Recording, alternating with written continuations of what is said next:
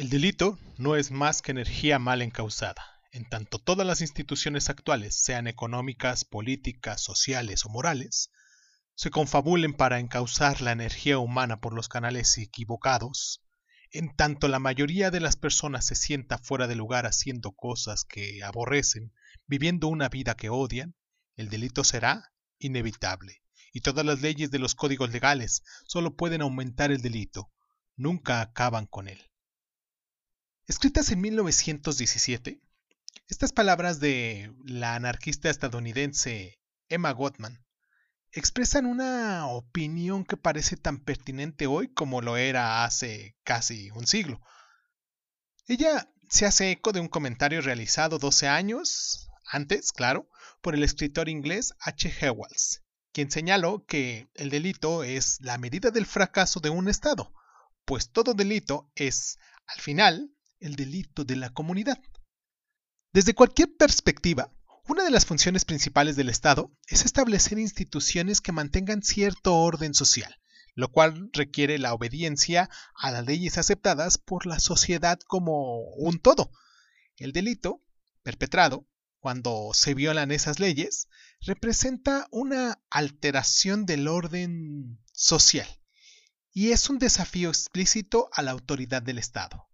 Una sociedad no funciona correctamente en la medida que es incapaz de eliminar el delito. En gran parte, la razón de la existencia de un Estado es imponer la legalidad.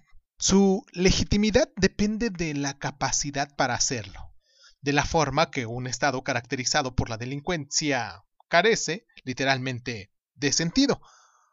Un delito es, por definición, una fracción que sobrepasa los confines de las relaciones privadas y pasa al dominio público, definido y escrito en algún tipo de código penal. Un acto delictivo es aquel cuya comisión se considera ofensiva o perjudicial para la sociedad y punible según la ley.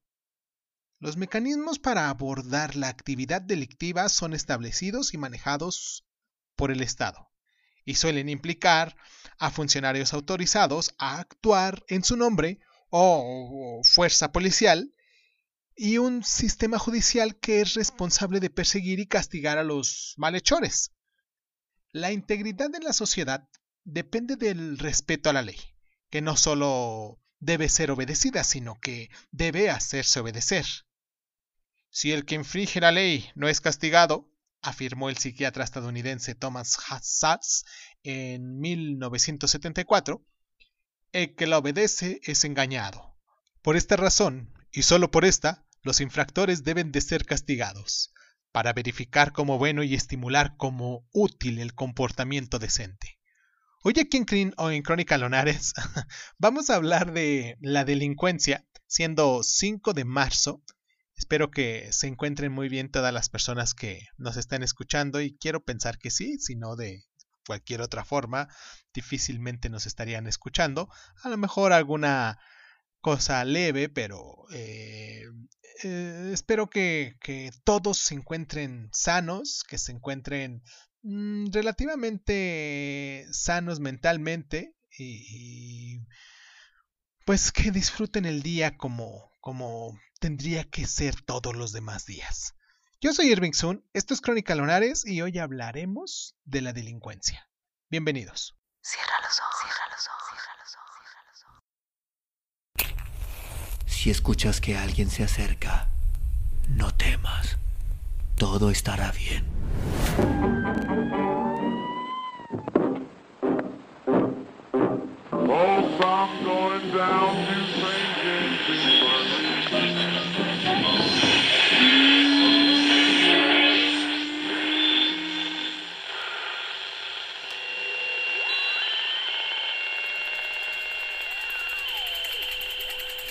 Estás escuchando, escuchando Crónica, Crónica, Crónica el lugar, donde, donde, donde, donde tus oídos. Bienvenido. El delito proyecta una larga sombra y arruina las vidas no solo de las víctimas, sino de muchos de los que las rodean. De manera que el modo en el que lo abordan los que ocupan el poder es una cuestión política de primer orden. No es sorprendente que, en las cuestiones de opinión, el tema aparezca siempre en las preocupaciones principales de los votantes, de nosotros mismos. La percepción pública del delito está determinada en gran medida por la televisión y otros medios que tienden a centrarse en noticias sensacionalistas y extraordinarias. Por razones políticas prácticas, los representantes elegidos tienen que enfrentarse tanto a esta percepción deformada como a las más sombría realidad, viéndolo de algún modo. Es más, determinar la naturaleza de esta realidad es en sí un asunto bien complejo, pues la información en, en el que se basan las medidas políticas, las estadísticas oficiales de los delitos, es a menudo equivocada y está mediada socialmente en tanto se conforma de manera significativa a partir de los temores y prejuicios tanto de los políticos como de la gente corriente. En general, solo se investigan y se registran los incidentes que acaban en conocimiento de la policía, de manera que muchos de esos delitos potenciales no se recogen en los informes estadísticos. Delitos graves como la violación, o, la violencia doméstica no, no, son siempre denunciados, mientras que los, los, denominados delitos sin víctimas, como la posesión de drogas y la prostitución, no se descubren a no ser que la policía se empeñe en perseguirlos. Es evidente que las estadísticas oficiales subestiman la incidencia del delito, que reflejan probablemente menos de la mitad de los incidentes que, si fueran denunciados y perseguidos se considerarían actos delictivos. Dadas sus graves limitaciones, es razonable pensar que tales estadísticas nos informan no tanto de la frecuencia del delito como de los delitos que los políticos consideran importantes y que son activamente perseguidos por la policía y acaban en juicios con sentencia. Irónica, aunque inevitablemente, las cifras oficiales no son más que un registro de delitos fracasados. Aquellos que no fueron lo bastante listos o no tuvieron la suerte necesaria como para eludir su detención. Muchos tipos de delincuentes y de delitos, entre ellos los delitos económicos o de cuello blanco, como el fraude o la malversación, raramente aparecen en las estadísticas oficiales. Vamos a hacer nuestra primera pausa aquí en el programa para recordarles a ustedes nuestras plataformas. Como Crónica Lunares de Zoom nos pueden encontrar en todas y cada una de ellas casi, en Facebook, en Instagram, en, en, en YouTube, también en, en Twitter. Y nos pueden descargar en las diferentes plataformas, ustedes ya saben cuáles, porque si nos están siguiendo aquí diario, pues ustedes ya saben. Pero esto va más para las personas que pues se van integrando a, aquí a, Crónica Lonares, que se van adoptando aquí en Crónica Lonares y que se van adaptando apenas. Eh, nos pueden descargar en Evox, en Anchor, en Breaker Audio, en Google Podcast, en Apple Podcast, en, en TuneIn, en Spotify, en Radio Republic, en SoundCloud, en Speaker. Y ay, creo que creo que este creo que en esas son las que la mayoría de las veces son donde nos descargan. No, espero no haberme olvidado de alguna, pero bueno, eh, les mando un abrazo a la gente de Costa Rica, eh, ahí en la provincia de San José, que es el lugar donde más nos descargan, ahí en su capital, San José de, de Costa Rica, en la provincia de Limón, en la provincia de Alajuela, en la provincia de Punta Arenas también. Esos cuatro lugarcitos son los lugares donde hay personitas que nos están descargando, hay lunares, como me gusta a mí decirlos, porque se autodenominaron también en un grupito los lunares de Crónica Lunares. Y pues, este, a todos ellos un gran abrazo y vamos a la pausa y regresamos.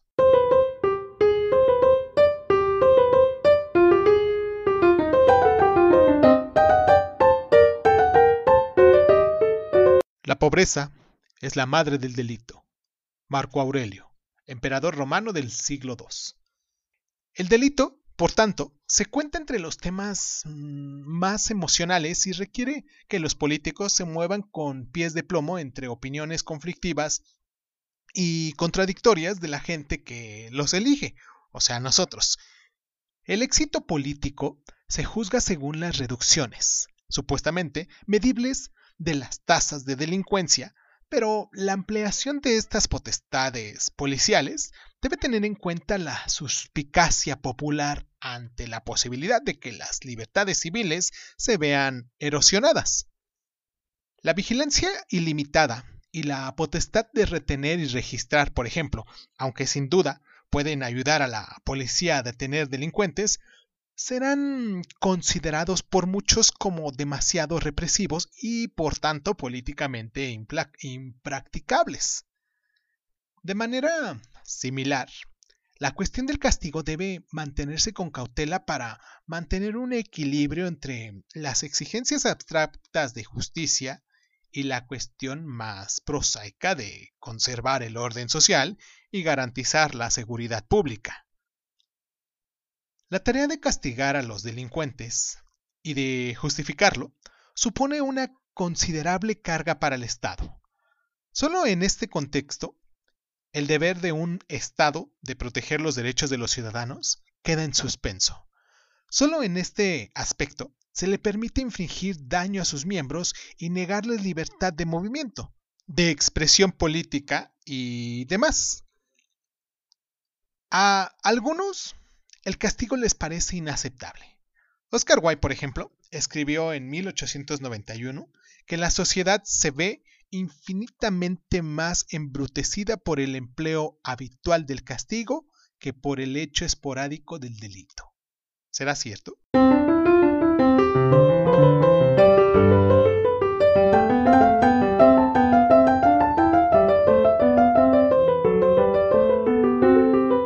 Opinión liberal más extendida es que el castigo es un mal necesario, justificado porque mm, los beneficios sociales que producen superan al sufrimiento que causa. Todo castigo es un daño, insistía el filósofo inglés Jeremy Beltram. Todo castigo es en sí un mal. Indiscutiblemente, el riesgo que supone para la gente, los asesinos y otros delincuentes peligrosos basta para ordenar su encarcelamiento.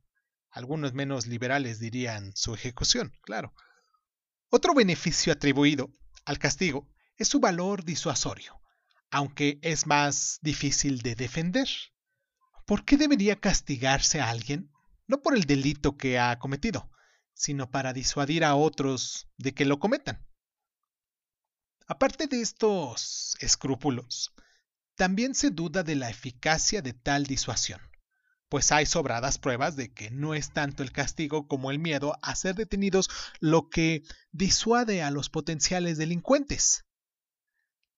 Tal vez el argumento más atractivo a favor del castigo, desde la perspectiva progresista, sea la esperanza de que sirva para rehabilitar a los delincuentes, para reformarlos y reeducarlos de tal modo que puedan convertirse en miembros de la sociedad útiles, capaces y plenos.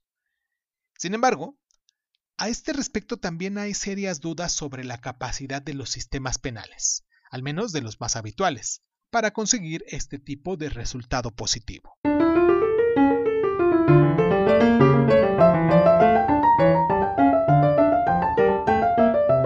La idea de la justicia debe ser sagrada en cualquier sociedad sana. El delito y las malas vidas son la medida del fracaso del Estado. En última instancia, todo el delito es el delito de una comunidad. H. Hewells, en su libro Una utopía moderna, escrito en 1905. Frente a esta concepción relativamente humanista, hay otra más antigua, más visceral del castigo como reparación. Todo el mundo está obligado a cumplir con la norma de la sociedad, así que aquellos que no lo hacen se hacen merecedores de una sanción, una deuda o un poder que tiene que pagarse, claro.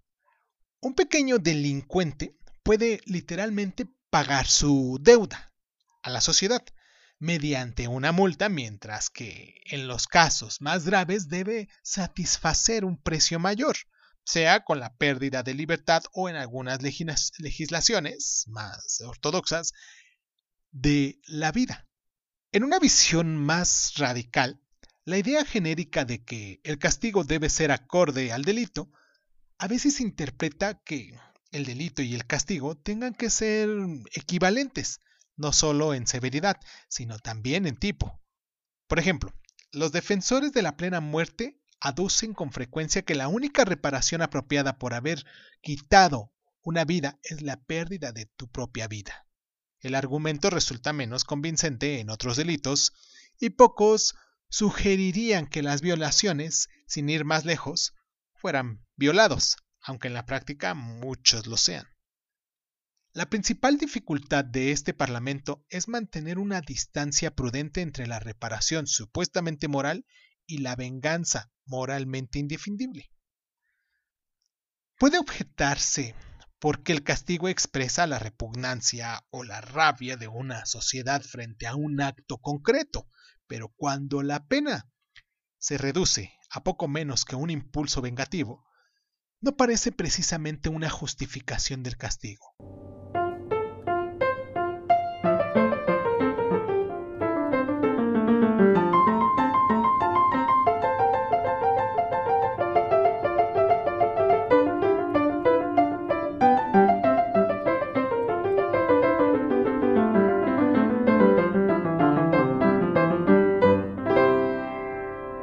1789, Beltram afirma que todo castigo es en sí un mal. En 1891 se publica El alma del hombre bajo el socialismo de Oscar Wilde.